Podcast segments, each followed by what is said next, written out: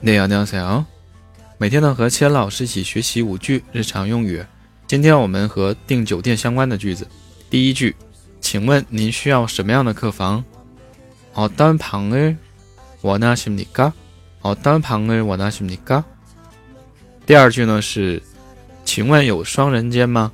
혹시트윈룸이있습니 까？ 혹시트윈룸이있습니 까？ 好，第三句呢是，请给我 可以上网的房间。인터넷을할수있는 방을주세 요。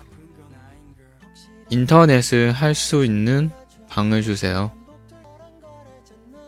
第四句，一天多少钱？하루에얼마예 요？ 하루에얼마예 요？